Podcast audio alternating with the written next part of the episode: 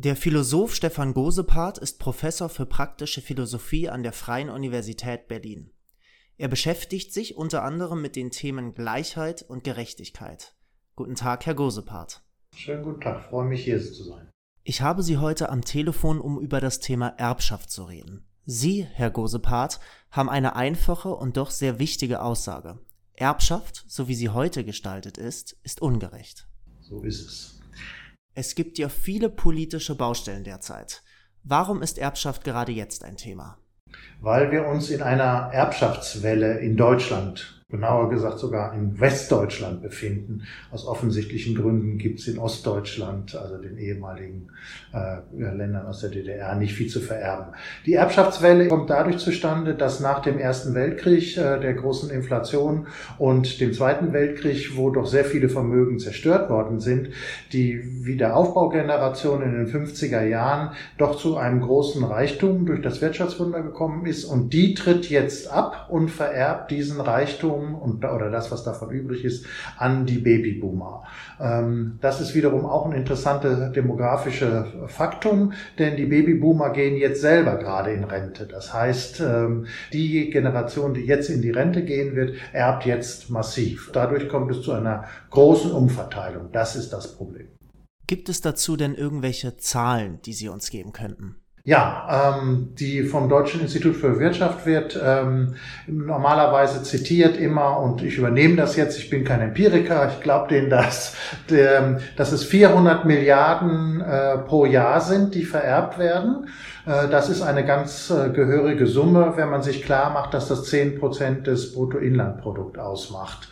Dadurch, also es ist kein kleiner Fisch und äh, was sogar noch viel gravierender ist, dass an der äh, zunehmenden Ungleichheit, die wir in Deutschland ähm, auch feststellen müssen, ähm, äh, nachgewiesenermaßen die Erbschaften zu 50 Prozent beteiligt sind. Also ähm, das zeigt, dass die äh, Erbschaftswelle ein großer Treiber von Ungleichheit ist. Und das wiederum nochmal ist das Problem.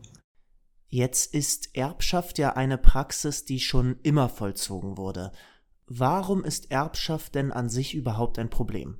Erbschaft an sich ist kein Problem. Erbschaft ist nur ein Problem aus gerechtigkeitstheoretischer Perspektive, wenn es zu großer Ungleichheit führt. Also wenn alle gleich erben würden oder mehr oder weniger gleich erben würden, wäre Erbschaft an sich eigentlich gar kein Problem. Aber so wie die Verhältnisse de facto liegen, führt Erbschaften bei uns dazu, dass eben einige erben und einige nicht erben, abhängig davon, ob die Eltern eben zu Reichtum gekommen sind oder nicht oder eben, nehmen wir wieder den Fall ehemaliges der DDR, eben in einem politischen System gelebt haben, wo sie gar kein Reichtum haben anhäufen können. Jetzt haben Sie ja gesagt, dass einige erben und andere nicht erben. Und Sie haben gesagt, dass Erbschaft ein Gerechtigkeitsproblem hat. Können Sie das noch ein bisschen weiter ausführen? Ja, das ist die Perspektive, äh, mit der ich auf Erbschaft gucke und von der ich jetzt auch denke, dass sie die dominante sein soll. Man kann natürlich auch äh, ökonomisch auf Erbschaften gucken und das muss man irgendwie auch zusammenbekommen. Aber im Prinzip ist es ja so, wir leben in einer Leistungsgesellschaft, wenigstens denken die meisten das von unserer Gesellschaft. Und das heißt, dass man sich eben das, was man äh, ähm, an Reichtum und Einkommen einnimmt, dass man sich das verdient haben muss. Also diese doppelte Bedeutung von verdient. Man muss sich seinen Verdienst verdient haben. Und äh, jetzt ist ziemlich klar, dass das mit Erbschaften nicht so ist. Denn Erbschaften sind unverdient. Die Eltern haben sich das gegebenenfalls verdient, aber man selber eben nicht. Und dadurch verstößt eben ähm, Erbschaften schon gegen ein fundamentales Prinzip ähm, der Gerechtigkeit, das wir für unsere Gesellschaft in Anspruch nehmen. Ein weiteres ganz offensichtliches Problem ist das der Chancengleichheit. Wir verlangen in der Regel, dass äh, unsere Kinder ähm, die Startchancen gleich verteilt sind. Und das heißt, dass es nicht vom Einkommen der Eltern abhängt, ob aus den Kindern was wird, wie man so schön sagt. Und jetzt ist klar, dass es mit ähm, Erbschaften sich natürlich anders verhält, denn diejenigen, die erben, haben mehr Chancen. Selbst wenn es so ist, dass sie erst mit 70 erben, wissen sie das in der Regel vorher. Und das heißt, sie haben eine größere Sicherheit, dass wenn was schiefgehen sollte, es noch irgendwie eine Backup Backup-Optionen gibt. Und in dem Sinne haben sie dann auf jeden Fall mehr Chancen. Vielen Dank, Herr Gosepart. Wir haben jetzt bereits ein paar Zahlen zum Thema Erbschaft genannt und auch besprochen, warum Erbschaft aus ihrer Perspektive gegen zwei Gerechtigkeitsprinzipien verstößt, gegen das Prinzip der Leistung und gegen die Chancengleichheit. Jetzt würden wir eine kurze Pause machen und dann danach das Interview fortführen. Bis gleich. Willkommen zurück, Herr Gosepart, Professor für praktische Philosophie an der Freien Universität Berlin. Wir haben bereits besprochen, warum Erbschaft Ihrer Meinung nach gegen zwei Gerechtigkeitsprinzipien verstößt. Kommen wir zu etwas praktischeren Fragen. Erben an sich ist ja etwas sehr Emotionales. Und wenn Eltern ihren Kindern etwas vererben wollen, kann dies ja durchaus als ein Akt von Fürsorge gesehen werden. Auch der Akt des Schenkens hat ja etwas sehr Positives an sich. Also alle drei Sachen sind erstmal richtig. Ähm, also Eltern äh, schulden ihren Kindern Fürsorge, insbesondere wenn die Kinder eben noch nicht selbstständig sind.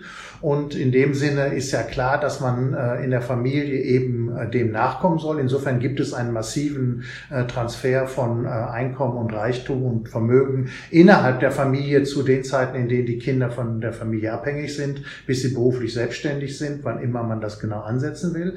Das Zweite ist natürlich tatsächlich, man will eigentlich in der Familie auch, dass es um emotionale Güter geht, um Liebe, Fürsorge in dem Sinne. Also nicht nur, dass jemand ein Kind was zum Anziehen bekommt, sondern das viel Wichtigere für das Kind ist und das rechtfertigt überhaupt nur die Familie, dass es eben die emotionale Geborgenheit hat in der Familie, wenn die Familie gut funktioniert, äh, so dass es irgendwie äh, gut groß werden kann und äh, zu Selbstbewusstsein heranwachsen kann.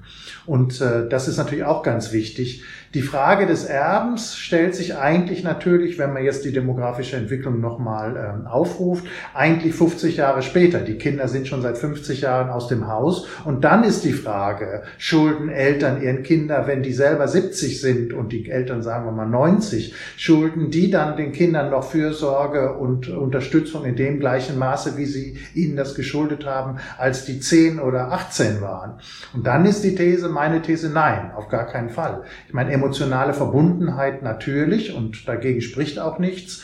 Die Frage ist nur, muss diese emotionale Verbundenheit tatsächlich in, ähm, in, äh, in, in der Form ausgedrückt werden, dass jetzt große Vermögen, also Häuser oder äh, Aktienpakete vererbt werden. Und ich finde, äh, man kann eine starke emotionale Verbundenheit zu Kindern haben, auch noch im hohen Alter, ohne diese Vermögen zu vererben. Das, ähm, die Beschränkung des Vererbens würde nicht gegen die Möglichkeit einer emotionalen Verbundenheit in der Familie sprechen. Und was halten Sie von dem Argument, dass Eigentum eine Form von Schutz verdient hat und jeder das Recht hat, mit seinem oder ihrem Eigentum das zu machen, was er oder sie will?